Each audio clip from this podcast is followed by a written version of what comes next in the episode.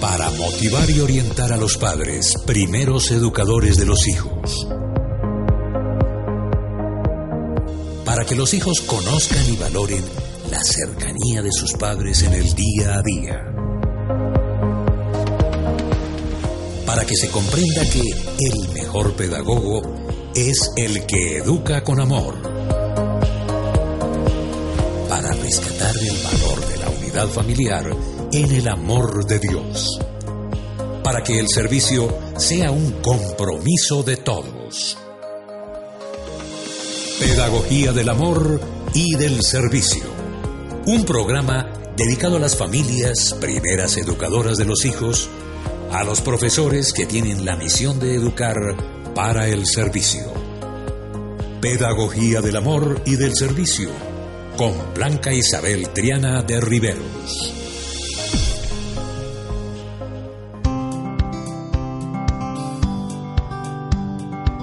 Bienvenidos, mil gracias por estar con nosotros en San Pablo Radio. El tema que vamos a tratar hoy es resiliencia a través de la vida de un ser humano muy valioso, Margot. Recordemos que la resiliencia es un término proveniente de la ingeniería de materiales. Es la capacidad de volver a recuperarse después de recibir un peso fuerte. Entonces nosotros ya escuchamos este término en muchas ocasiones porque se ha tomado para la parte social, para la parte de psicología, que es la capacidad de una persona que ha sufrido por una situación dolorosa para volver a recuperarse. Esa resiliencia le permite salir de lo que altera el bienestar. Hoy vamos entonces a iniciar con una canción y luego escuchamos a Margot, la invitada. Bienvenidos.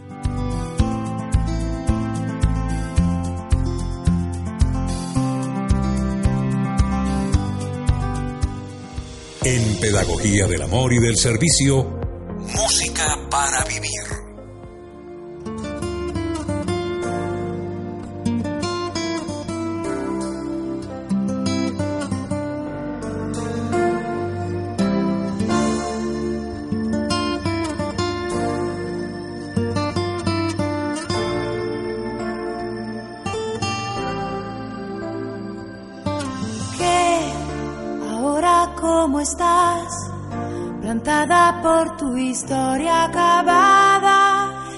Frente a ti la enorme cuesta arriba. Te sientes algo sola, sin nadie que se siente a escucharte, que comprenda tu situación. No te debes de rendir y sigue siendo tú, persigue tu destino pues todo ese dolor que está dentro nunca debe interferir en tu camino. Descubrirás así tu historia toda y cada minuto pertenecen tan solo a ti. Más si te has quedado tú navegando sin ratones en el mar de tus porqués escucha el silencio, tu corazón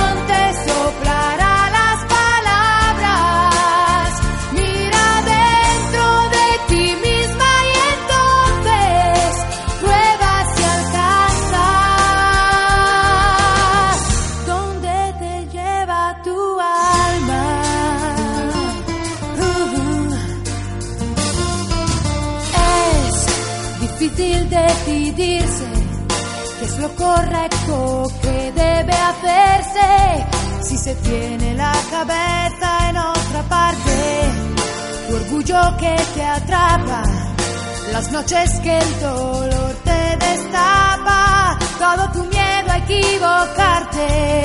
Si te vuelves a sentir persiguiendo las estrellas, nunca debes renunciar.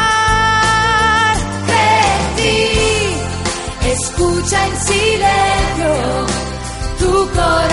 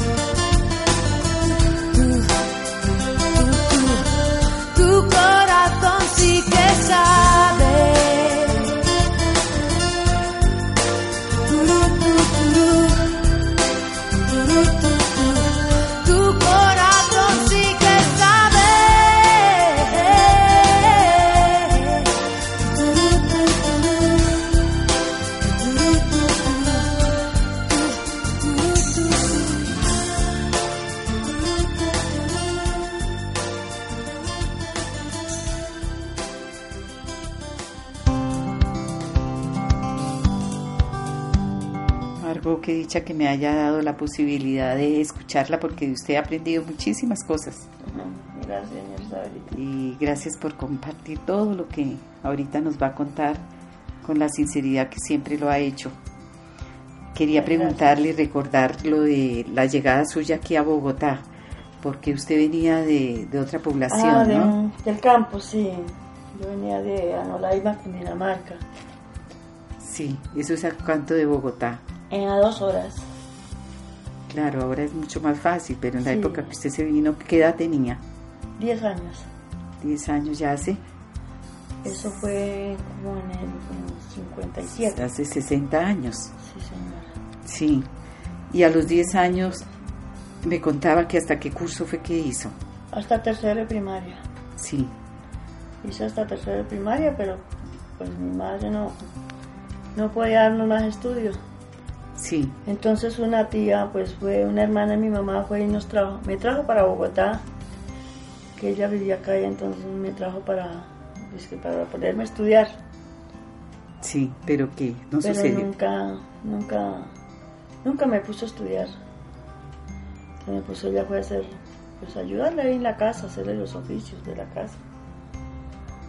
Pero en situación difícil, ¿cierto? Bueno, al principio fue esto, pero ya después se, se fue, los hijos de ella iban como creciendo, entonces ya empezaban los conflictos, como las complicaciones. La hija mayor era muy, muy mal geniada, muy altanera, grosera, atrevida, porque es que ella obligaba a los hermanos que me tuvieran mientras que ella me pegaba. Ay, Dios santo. Sí, entonces la mamá, entonces uno le da quejas al papá cuando llegaba y el papá los castigaba. Entonces ellos esperaban hasta que la mamá llegara a trabajar para darle las quejas a ella. y al otro día, pues ellas iban a estudiar y la mamá pues se desquitaba con uno. Claro, porque ella estaba sola. Sí, entonces, sí, una, una persona muy, muy vasta para esto. Lo castigaba uno muy duro. Y aparte de eso, me comentaba usted de, la situación en la que le tocaba estar, caminar allá. Eh, caminar, pues ya después de como de los 13 años, hubo un tiempo que, que mi abuelita supo lo que ella hacía conmigo, la forma como ella me castigaba. Entonces la llamó y le dijo que ella no tenía por qué pegarme, porque yo no era hija de ella. Y cambió la situación, pero entonces... Mm, ella ya la forma de castigarme era distinta. Me sacaba a dormir al patio en las noches. Imagínese aquí en Bogotá con ese frío que era mayor aún que el que tenemos ahora. Y en ese tiempo, pues claro, los pisos eran en cemento, pues yo me entraba a la cocina y me sentaba por ahí parte, hasta que me dio fiebre reumática en las piernas. Y me, de eso me dependió una parálisis. Claro. Así duré como, como dos meses con una parálisis hasta que me pusieron en un tratamiento en el Lorencita Villegas de Santos, que donde ella le pedía a uno las citas, pero lo mandaba a uno solo a las consultas. ¿Y qué edad tenía? ¿Como 16 años tal no, tenía 14 años. Ay, Dios. En el tiempo. Iba a cumplir 15. Porque inclusive cuando estuve hospital bueno, me mandaba las citas, que eso y uno llegaba a ese hospital, estaban las filas y los vigilantes le decían a uno, siga, siga. No, no, no dejaba que uno hiciera la fila. Ay, qué lindo. Adentro, pues le decían a uno, siéntese. Pero una cosa que o era sentada, o era parada, o era acostada, porque no podía hablar las piernas. Ay, Dios. Llegaba, ella me mandaba y me decía, váyase adelante que yo ahorita le llego allá para la consulta pero ella nunca llegaba. Uy, no, es que antes la atendían. Mm. Nunca llegaba, entonces me llamaban a la cita. Yo decía, no, yo no entro porque mi tía no ha llegado, no ha llegado. Entonces, pues las enfermeras, ellas como que me tenían lástima. Entonces me decían, venga, venga, que yo la acompaño, yo la acompaño, usted no va a estar sola. Y así. Hasta que un día me, me llegué y me dijo el doctor, no, me, usted se tiene que quedar hospitalizada hoy mismo, porque, porque si usted se va para la casa, pierde su tratamiento que se le ha hecho y pierde, otra vez tendría que volver a empezar a, hacer sus vueltas para hospitalizarse. Hoy mismo se tiene que quedar hospitalizada. Aquí ahorita va ya a una oficina y averigua dónde yo le doy aquí una nota y va y ellos la, la acompañan a donde, a donde debe ir para que la reciban. Bueno. Pero esa cosa de que yo sola y, la primera vez que yo me iba a hospitalizar, entonces yo me estuve, yo salí a la puerta del hospital y miraba y nada que mi tía llegaba. Como a las 11 ya salió la enfermera, que terminaba de consultar la enfermera del doctor y me dijo, ay, no, y usted todavía por acá. Entonces ya ella me dijo, no, camine, la acompaño. Yo la acompaño a hacer las vueltas y todo eso. Y sí, fue para como al tercer piso. Y me entregó a unas monjas. Y de ahí ya ellas me dieron la hospitalización y ya esto. Después ya el doctor llegó allá lo, lo examinó uno otra vez, dieron la, la historia para lo que tenían que hacerme y todo. Pero la tía nunca llegó. Y la tía nunca llegó. Entonces ella se había ido a hacer una visita. Había un, un, consultorio ontológico en la casa que ella tenía arrendado y el doctor le dijo, entonces que llegó y le preguntó al doctor, no ha llegado mi sobrina, dijo, no, luego por dónde está, no está, bueno, Y él dice que se aterraba y decía, ¿y sola? Ay, no. Así como está. Entonces, bueno, ella es que hizo por ahí algo de almuerzo, el, el pensar de ella era que yo había llegado y ya a veces le tenía el almuerzo hecho para irse a trabajar.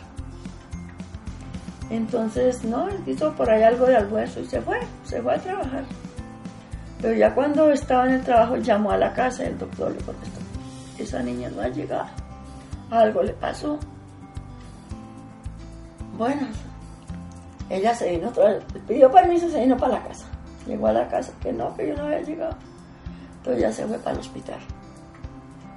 Y allá le dijeron, fue a preguntar al consultorio donde tenía la cita. Y yo, no, ella, ella quedó hospitalizada. Entonces las enfermeras y el doctor muy bravos. Claro.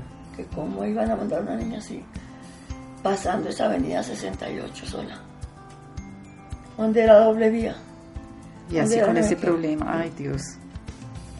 Entonces por allá por fin consiguió que, que me dejaran ver. Ya llegó allá donde yo estaba como a las 5 de la tarde. Ya salió como a las 6 de la mañana en la casa. Como a las 5 de la tarde llegó allá brava, furiosa, que porque no había ido a avisar. Ay, no. Le digo a la enfermera, le dijo, mire, ella no podía salir del hospital, orden del doctor, porque no tenía que volver a empezar el tratamiento, no le daban ya después la hospitalización.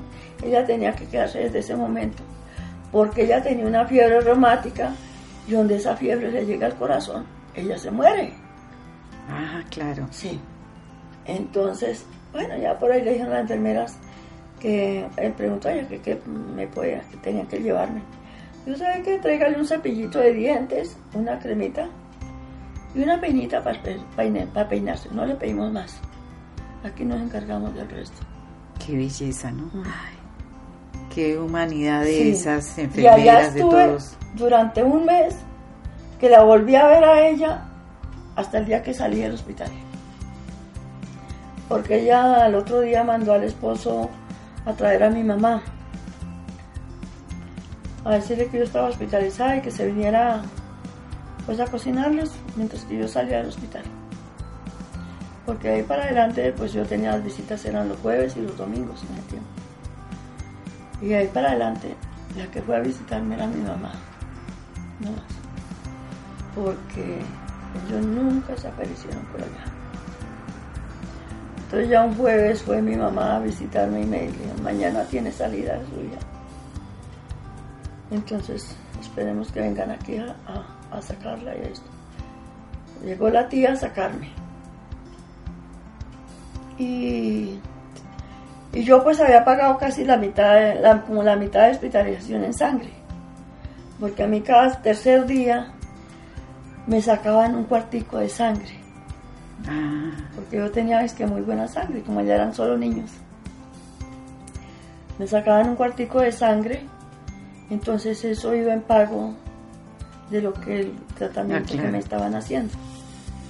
Me gané la confianza de las enfermeras, me levantaba de noche, iba y las acompañaba por allá a hacer el recorrido, me daban colada de los niños, eso me daba. Ay, qué A belleza. la madrugada me paraba y les ayudaba a, a cambiar los tendidos de los, o sea, las cunas de los bebés.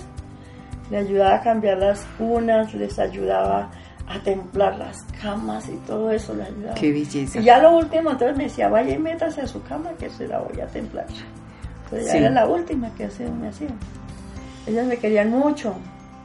Y cuando así que otra niña sobrara un almuerzo, sobrara, pues como era como tan poquito que le daban a uno, pero, pero rica la comida, en el tiempo era rica. Y yo estoy, entonces me decían, ¿quiere más sopa o quiere más seco? Me daban así, entonces que sobraba. Gracias a Dios que Sí. la puso en el lugar Sí. correspondiente de seres humanos tan Lo llevaban a especiales. uno a la capilla, se confesaba uno, iba a misa, comulgaba. Todo era muy bonito. Yo estaba muy amañada. Yo el día que salí lloré. Ay, de claro. pensar que, que, que me iba a quedar otra vez con mi tía, pero entonces no. Ya eh, ella le dijeron que tenía que pagar 25 centavos o como 25 centavos en el tiempo. Ella dijo que ya no llevaba un peso.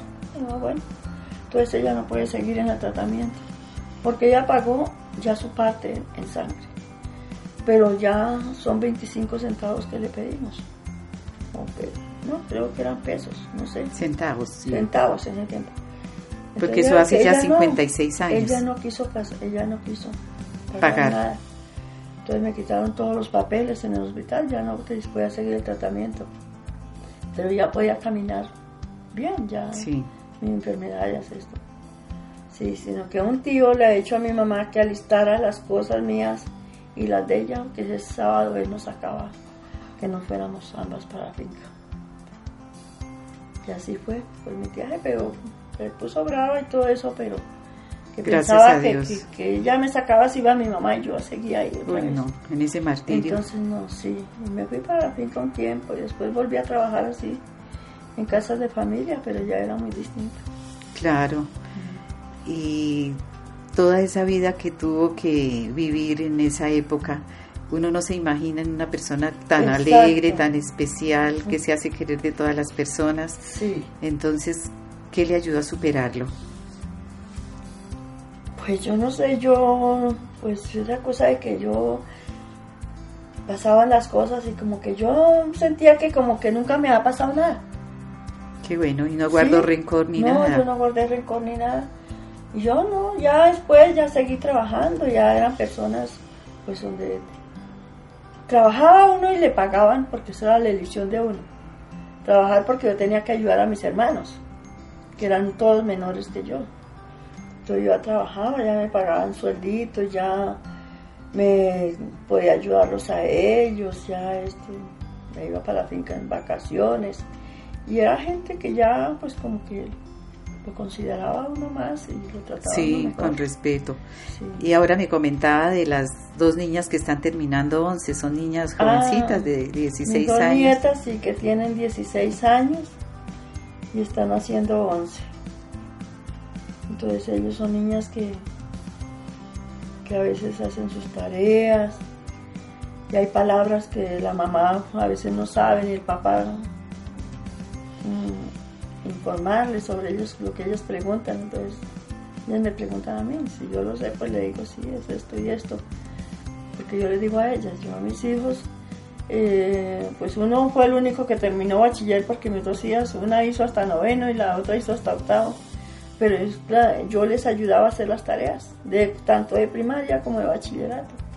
¿Qué tal? Y yo, sabe, yo sabía, yo me las ingeniaba. La universidad de la vida. Sí. Y ahora ellas me preguntan, ¿y eso que ha pasado tanto tiempo, tanto tiempo? Y todo ha cambiado.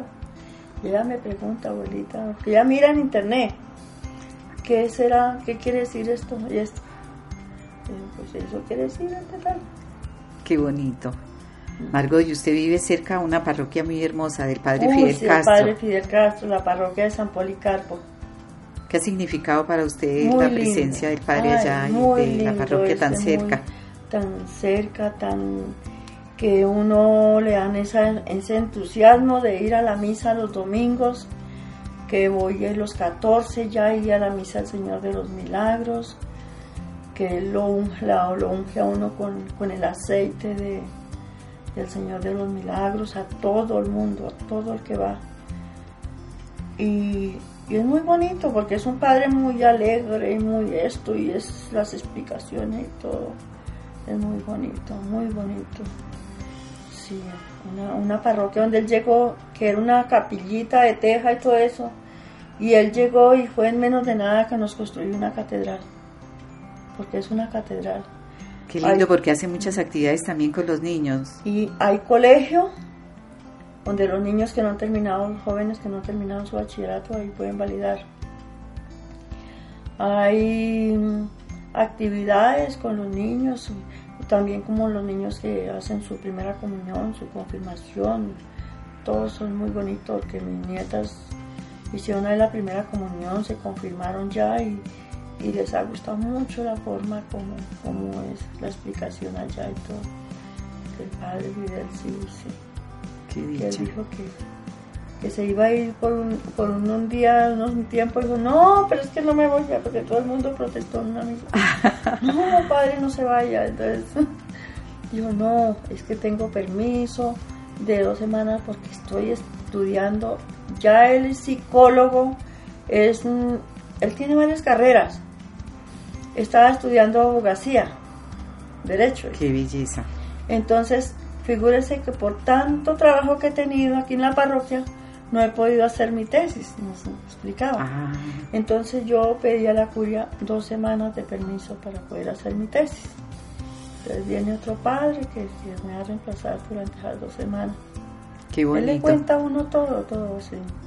Pues yo pienso que toda esa compañía espiritual que usted ha tenido a lo largo de su vida, incluso cuando estuvo hospitalizada, que iba y se confesaba y asistía a la Eucaristía y las hermanas también. que mi abuelita, ella era una persona muy católica. Ella era la persona que ella hacía todos los primeros viernes. Todos los primeros viernes iba y se confesaba porque ella era muy, muy devota al Sagrado Corazón de Jesús. Entonces ella desde que hicimos la primera comunión, todos los primeros viernes me llevaba a confesar me iba yo con ella a confesarnos ya durante, porque yo hice la primera comunión como de siete años. En ese tiempo lo hacía uno cuando estaba en primaria, como a los siete años. Entonces, todos los primeros viernes nos íbamos con ella a confesarnos ya, ya a la misa, ya a comulgar y todo. Entonces ella nos enseñó eso y nos explicaba, ella, que con la religión que uno nacía, con esa tenía que uno morir. Qué linda. Pues Margot, usted va a un testimonio de una persona creyente y de una persona que siempre ha confiado en Dios y por eso está así, por eso la queremos tanto, las personas que hemos tenido la posibilidad de compartir algunos momentos de la vida. Yo pienso que podríamos hablar muchísimo más. Ya en otra oportunidad nos volvemos a, a, encontrar, Margot. Muchas gracias. Claro que sí, señor Isabelita. Por permitirnos conocer esa parte de su vida que nos da dolor al escuchar, pero es un ejemplo de superación y cómo la ayuda de Dios le ha permitido estar acá. Y gracias a ustedes por haberlos conocido. Gracias a Dios, Margot.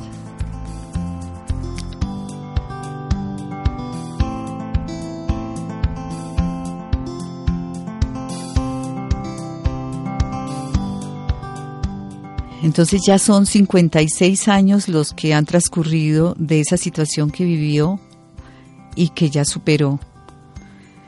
Margot la conozco de hace unos 12 años. Es un ser muy especial. Allí se comprueba algo que un catedrático de psicobiología, Ignacio Morgado, expresaba. Somos seres emocionales. La inteligencia emocional permite ver las cosas de manera más positiva. Les cuento que Margot en este momento pues tiene su pensión, ella trabajó en servicios generales en un banco, ya lleva desde hace varios años y a veces se ayuda para los, gastos que tiene trabajando en casas de familia. Ella logró con su trabajo conseguir un lote, allí construyó, poco a poco fue construyendo piso por piso Es una casa de tres pisos, muy cómoda. Allí tiene sus plantas en, el, en la terraza porque le encanta la naturaleza, tal vez esa herencia de, su pueblo natal y de su abuelita, que fue la que la defendió cuando vivió esas situaciones difíciles. Entonces aquí es donde vemos nosotros el ejemplo claro de lo que es una persona resiliente. Ella, por ejemplo, cuando está en la casa, de pronto va a planchar y encuentra que hay unos billetes en uno de los bolsillos. Ella los saca, los deja secar, porque si de pronto está, habían estado en la lavadora o los ha doblado, bueno, ella todo, todo lo que encuentra lo guarda y se lo entrega a la persona que la ha contratado. Con ella no hay murmuraciones de ningún tipo, ella todo, todo se lo reserva, respeta la privacidad de las casas, de las familias y se hace querer de todos. Y tenemos la plena confianza en ella, tanto que, que lo, mi nieta, cuando ella tuvo, cuando ella nació y trabajó en la casa de mi hijo, eso fue como un regalo de Dios también, porque ella, si alguien tenía que salir, se dejaba con toda confianza la niña con ella. Y tanto que le decía, Mago, venga y se sienta acá, porque ella también al almorzar o al desayunar o cualquier comida que se tenga, ella pasa a la mesa con la familia. Es un ser muy especial y todas las personas que trabajen con nosotros, las señoras que nos colaboran en la casa, en el hogar, con los niños, las nanas, debemos integrarlas, porque son parte de nuestra familia. Entonces no tenemos que dejarlas en ningún lugar arrinconadas, sino que deben estar con nosotros compartiendo y que puedan orar y, disfrutar ese momento de, de darle gracias a Dios por el alimento, por estar reunidos, por estar en familia.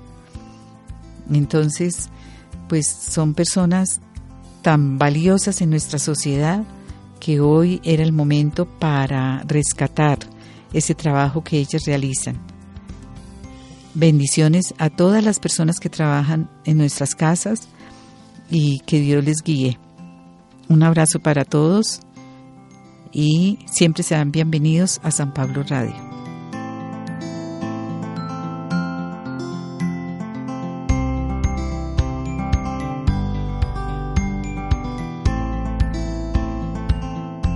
Aquí concluye Pedagogía del Amor y del Servicio, un programa dedicado a las familias, primeras educadoras de los hijos, a los profesores que tienen la misión de educar para el servicio.